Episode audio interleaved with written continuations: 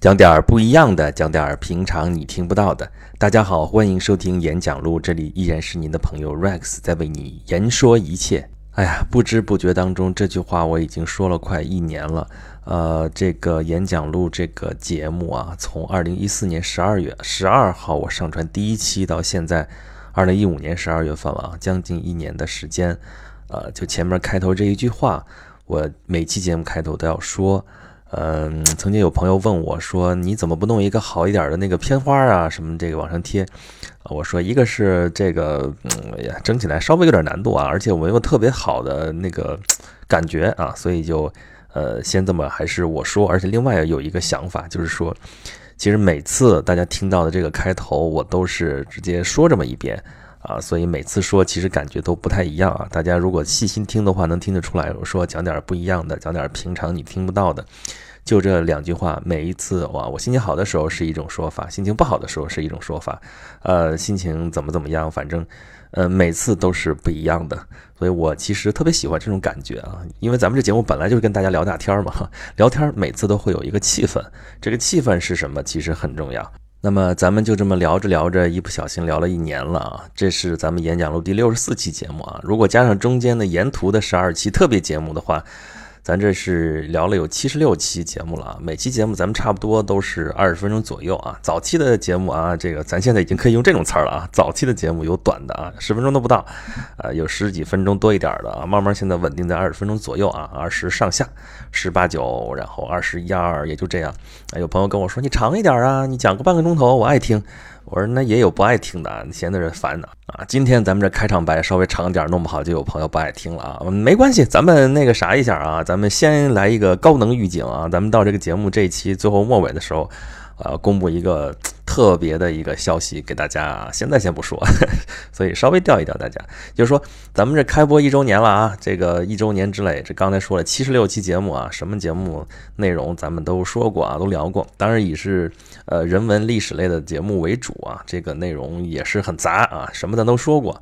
这个以声讨工业化为核心啊，这事儿是咱们一个贯穿的思想，这是我的一个想法，也是我的一个观点啊，在这个节目里边很多地方都会贯彻到。然后，呃，我看咱们这节目里边讲过罗马，对吧？讲罗马是一个小系列啊。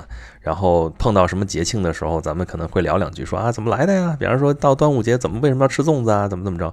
碰到什么事儿的时候，碰到所谓热点的时候，咱们也讲讲后边的背景啊什么的啊。没事儿还假公济私，讲讲自个儿，说我为什么叫轩辕十四 Rex 呀？就类似这样的内容都在讲。所以咱们今天这个节目呢，应该也算是一个特别节目啊。我最想说的话。咱不聊天嘛啊，我就想跟大家说说我为什么要做那么一个节目啊？这一年了，咱们再回顾一下这个初衷有没有变啊？还是我再重申一下我的一些观点、一些想法啊？我经常能够收到一些朋友给我的留言啊，通过咱们这个后台啊，就是咱们这个微信公众号啊，这个轩辕十四工作室啊，没没关注的可以再去找一找，然后通过咱们各个音频平台什么。这个那个了，我就不说了啊。还有那个微博啊，微博也有留言，有朋友跟我说说听 Rex 节目挺好啊。这个尤其是学历史这事儿挺好。呃，首先呢，我听到这个很高兴啊。这个毋庸讳言啊，我辛辛苦苦做这么一些节目，有有朋友喜欢听，我当然高兴了。尤其是咱不说了吗？狮子座，狮子座尤其爱慕虚荣，是吧？狮子座就是爱听别人夸奖我，好吧？所以首先我很欣慰啊。但是呢，这里面有一件事情，我却要拿出来跟大家聊上一聊。呃，什么呢？就是说，这个“学”这个字儿啊，这个咱们演讲录确实是啊，历史人文类方面的内容为主，讲的也比较多啊。这首先是出于个人爱好，我的确是对这方面的东西比较感兴趣啊。感兴趣嘛，你就会了解的多一些啊。所以说，长那么大，所以这方面的书啊、什么资料什么的，确实我看的稍微多那么一点儿啊，也不敢说嗯了解多透彻或怎么样。啊，然后就是我这个人的性格了，大家也听出来了，我就喜欢跟别人聊天儿，然后所以咱们这节目一直定位也是我在跟朋友聊天儿啊。这个对面我不知道您是谁，也不知道您在干嘛。当然你是听到这个声音的时候，肯定是在听我的节目。那我也不想说给大家说上课或怎么样啊，真的不是在给大家讲课，我也不想让大家觉得是我在啊正襟危坐在这讲课，而且我也讲不了。我觉得这个你要真说讲课这事儿跟咱们这就不一样了啊，因为咱们实在是。听课听的太太多了啊！从小到大听课听的够够的啊。但是虽然我们烦他，但是我们本能的说啊，想了解什么东西的时候，本能的就想说啊，我要学什么什么东西，我要学点啥，怎么怎么样。这个事儿就属于你越恨他，我你越讨厌他，然后你还越是他，这事儿其实挺纠结的啊。所以。这事儿你看，我讲的都是历史节目，怎么样啊？我就想到一个问题，说为什么那么多人不喜欢历史啊？是说他对这个东西就那么排斥吗？啊，是说他真的是从生下来就是不喜欢这个东西吗？也不是，很多我觉得就真的是我们的学校教育把这个历史的这个趣味性完全给抹杀掉了。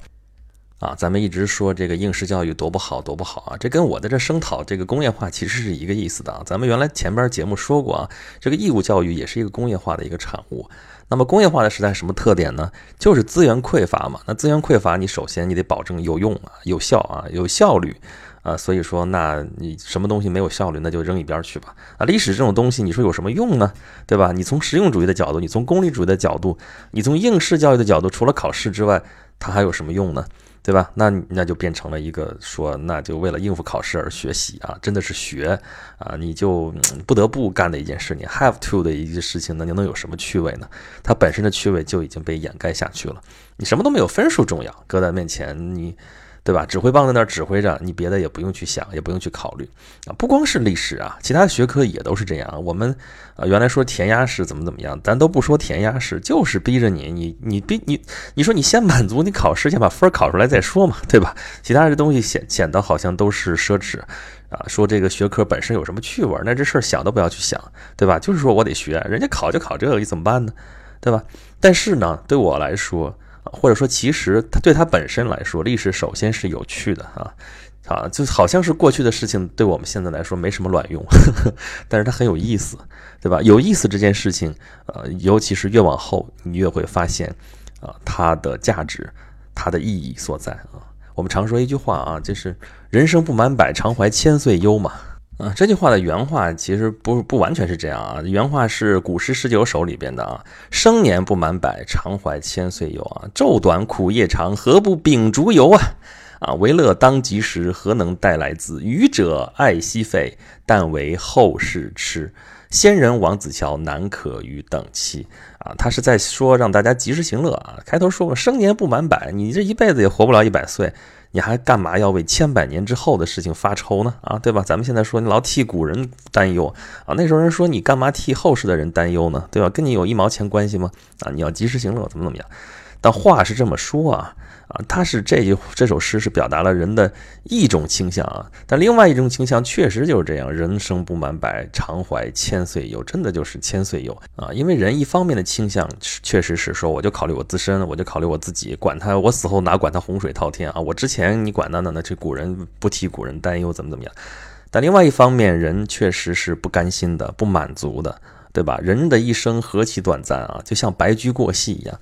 他是不甘心的一种生物啊，他总想把自己的生命抻长啊，觉得这不满百，这一百岁的这个生命实在是太短了，怎么办呢？啊，生命怎么抻长呢？一方面就是向前，就是面向未来啊，叫所谓雁过要留痕啊，大雁飞过空那个天空中，怎么可能会留下痕迹呢？但是人偏偏是要这样啊，这是一种执念啊，雁过要留痕啊。这插一句啊，我帮一个小朋友，他是要做一个平台。然后让我帮他取个名字，他要把那个那些声音啊、美丽的图片啊、美丽的声音、美丽的这些呃文字啊什么的，要集合起来做一个平台，让我帮他取个名字。我说雁过，你这是要留痕呢，那就叫雁留馆吧。啊，这个算我帮他打一个小小的广告啊。这个，所以他就叫雁留馆啊。就是人就是这样一种执念，要向世界证明我曾经来过啊。尽管实际上确实，你真的把这个东西看透的，就是《金刚经》里面那个偈子嘛，著名的那个啊，一切有为法，如梦幻泡影，如露亦如电，应作如是观。你别光背这句这句偈子啊，体会体会它的意思啊。人生是什么呢？啊，如梦，梦是什么东西？幻，幻是什么东西？泡啊，吹的那个泡泡，影，这都是 虚无缥缈的东西。然后呢，如露啊，露露水。亦如电啊，电那时候主要指天上打的雷电呢，都是一闪即逝的事物啊，你干嘛要执着呢？从佛陀的角度来讲，这都是很无谓的事情啊。但是人就是这样，他就是不甘心，他就是有这种渴求，对未来有这种有这种进取心啊，有渴望要改变世界啊，改变世界的梦想，这都是这样一个倾向，向前拉伸就是面向未来。那么向后呢？向后就是面向历史啊。人生这百年，如果把历史接上茬啊，你你的生命就不只是一百年啊，你生命也就相应的抻长了，对吧？也就变得厚重了啊，也就不再迷惑啊，因为你看过了之前发生过的很多很多事情之后，你会有所谓的经验啊，这些经验是对你现世、对你现在的生命是会有意义的。那么这样的历史，为什么需要去学呢？啊？啊，因为在咱们这个应试教育的这个语境下，这个学是有特别的意思的啊，就是是好像就是学校教育啊，好像就是拿本教科书你去学习啊，你要去你学，大家就只会这么一种学习方式啊。但其实呢，了解历史是给自己生命的一份厚礼啊，这份厚礼是给你的人生，刚才说让你的人生变得厚重起来啊，当然不是沉重起来啊，是让你有内涵啊。咱说的高大上一点是这样，好吧？那个我不往这件事情上贴金，但是我想说说我的作用是什么，我给我自己的这个节目的定位是什么，我给我呃本身的定位是什么？我想我的作用并不是说我告诉大家说，呃，历史是怎么怎么怎么样子的啊，这里边有什么样什么样的故事，什么样的事情，你听听我讲吧，我告诉你。啊，我也不是单纯的科普历史啊，说那个其实比如《芈月传》出来啊，其实历史不是这样的，怎么怎么样，怎么怎么样，那个我给你巴拉巴拉讲一堆，我觉得不是这样的啊。要真说科普啊，真说普及这些玩意儿、这些知识的话，那是普及不完的啊。我的作用，我觉得是在于我用我的讲述来提起大家的兴趣啊，我觉得这才是最主要的啊，所以。二十分钟的节目，其实我经常会有一种无力感啊，有很多东西可聊，很多东西可讲，但是呢又没办法展开，花，时间就过去了。你想，二十分钟很快的啊，一天能有多少个二十分钟啊？是不是？归根结底，我并不认为我的作用是给大家科普历史啊，会给大家说历史是这个样子的，我来告诉你吧，啊，怎么怎么怎么样。因为在现在这个时代，所谓的知识啊，或者说以信息方式来出现的知识，其实是最不值钱的。俯拾即是啊，我们现在处在一个知识爆炸的时代。我们说过多少多少年了啊，说信息爆炸怎么样？大家不知道是不是真正的有体会啊？呃，真的是你要想知道一件什么东西，你去找吧，你有各种途径去找到它。而且庄子那句话嘛，咱们节目之前也都说过好多好多次了啊，叫“吾生也有涯，而知也无涯。以有涯虽无涯，殆矣。”啥意思来着啊？还记得我当时怎么说来着吗？啊，哦，我的生命是有限的，但是求知是无限的。把有限的生命投入到无限的求知当中，我是要被搞死的。所以灌输知识不需要我来做这件事情，普及知识也不需要我来做这件事情。我就是尽量把历史讲得有趣，把历史讲得有意思。让大家觉得这事儿哎挺好玩的，然后对此产生了兴趣之后，你要一旦产生了兴趣之后，兴趣我们小的时候讲的话叫兴趣是最好的老师，这还是建立在所谓学的那个角度来讲。我不喜欢这句话。那咱不说这个事儿的话，那你要有了兴趣的话啊，甚至都不需要我讲的多有趣啊，只需要把历史本来有趣的那个方面给挖掘出来，展示给大家就够了。那么剩下的工作就可以由您自己去做了。你可以自己去了解历史。刚才说那个词儿叫“俯拾即是”，啊，就是我可能给大家说，哎，这个事情大家你可能没有去关注过它，然后呃，我讲了之后，大家觉得哎，这事儿还挺有意思啊。他才讲了二十分钟，没多少东西，来剩下东西我可以去了解了解。我觉得如果到这样一个地步，我觉得。这就是我做节目算是还有点价值啊，知识信息都已经不值钱了，对信息的关注这事儿才值钱，所以我希望能够引起大家对某些事情的关注啊，我觉得这个事情可能有意思，我觉得这个事情可能有意义，大家呃可能愿意去了解一下，然后我在这讲一讲，哎，确实把这个东西讲出来了，然后大家去找他，呃，去了解他，再继续深入去了解他，我觉得这就是我能体现价值的地方，也是我觉得我唯一能做的事情。啊，其他的知识其实也是一样的，就不只是历史这种学科啊。你这一学科就，咱不说它是学科，就是各种这样门类吧，这种这种类别的这些知识都是这样的啊。当你发现它本身的乐趣的时候，这才算是有意义、有意思。什么数学啊、物理啊、生物啊，什么东西，它本身可以给人带来的趣味、带来的价值就已经足够、足够、足够了啊。那么在这种条件之下，我们还提什么学字儿呢？你不知不觉就学了。啊，如果一定要说学这件事儿的话，就说 learn 嘛，对吧？那也是 learn for yourself，而不是 show off，对吧？这就是《论语》里边子曾经约过的话了啊。古之学者为己，今之学者为人，啥意思呢？啊，一般翻译会说，古代的学者的目的在于修养自己的学问道德啊。现代学者的目的却是在装饰自己给别人看，那就是这句话嘛，你要 show off，对吧？你要你要炫耀，你要炫技啊！你说这事儿我知道，你不知道啊？我不希望做那样的人，我也做不了那样的人。那么我就是提起这个兴趣来，希望大家如果对这个东西还感兴趣的话呢，可以自己去了解，可以 learn for yourself。然后再有另外一个目的就是。我之前的节目里边应该也是讲过，就说我为什么觉得历史这个事情有意思，就是因为它里边展示了很多人的不同的活法啊。刚才说人人生不满百，常怀千岁忧，不仅仅是千岁，不只是一个时间上的概念。你这一个人啊，咱们现在世界上有七十多亿人，每个人的活法都不一样，每个人的生活方式都不一样，对吧？不光是我们现在这个时代啊，空间上来讲，这个地方那个地方的人生活不一样。那从时间上来讲，你现在的人和过去的人生活也不一样。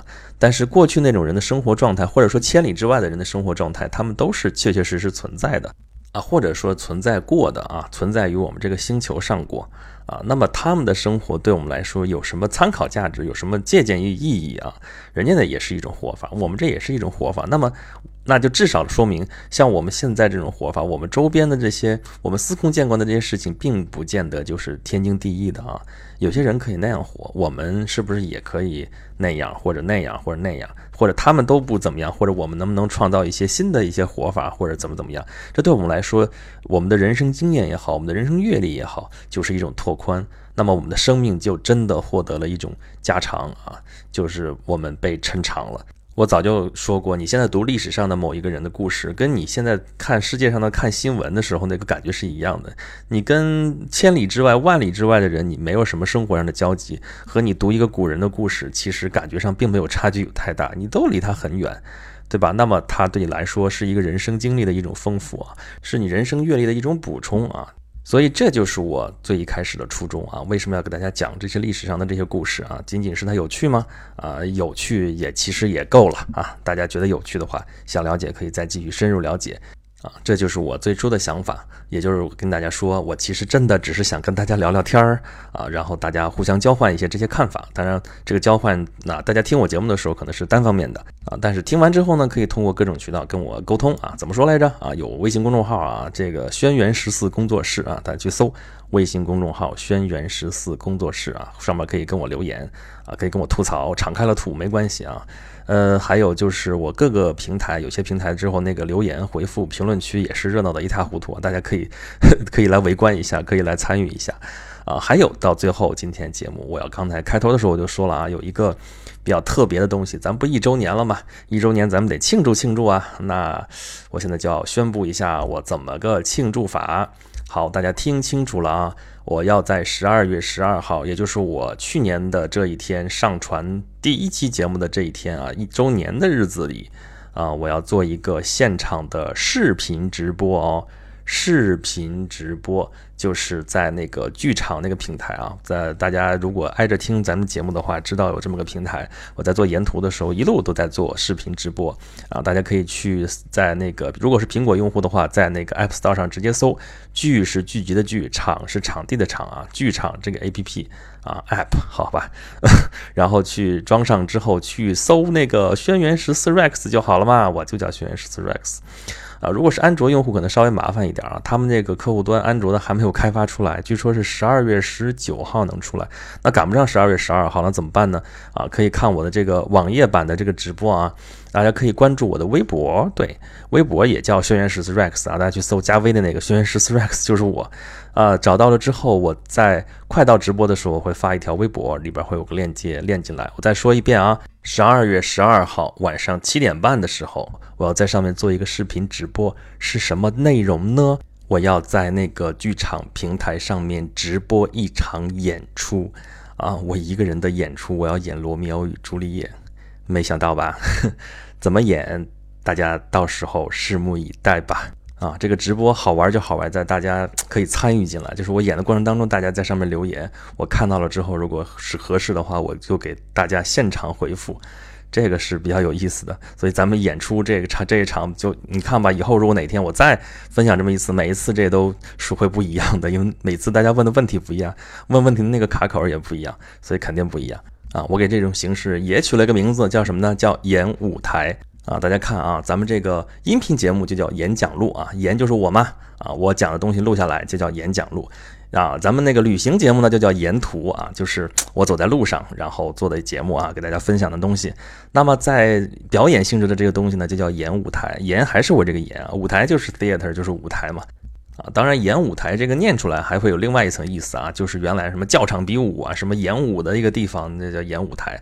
总之吧，这又是我的一个新的一个节目形式，然后推出给大家，就在咱们演讲录一周年的时候隆重推出。我再重复一下时间：十二月十二号周六晚上七点半左右啊，可能会正负差那么几分钟，咱们就现场分享视频直播。《罗密欧与朱丽叶》由 Rex 一人演出，当然会有其他的一些助演，那是什么呢？大家拭目以待吧。好吧，咱们今天就到这里了，欢迎大家到时候来看我的直播，欢迎大家接着收听我们演讲录的节目，拜拜。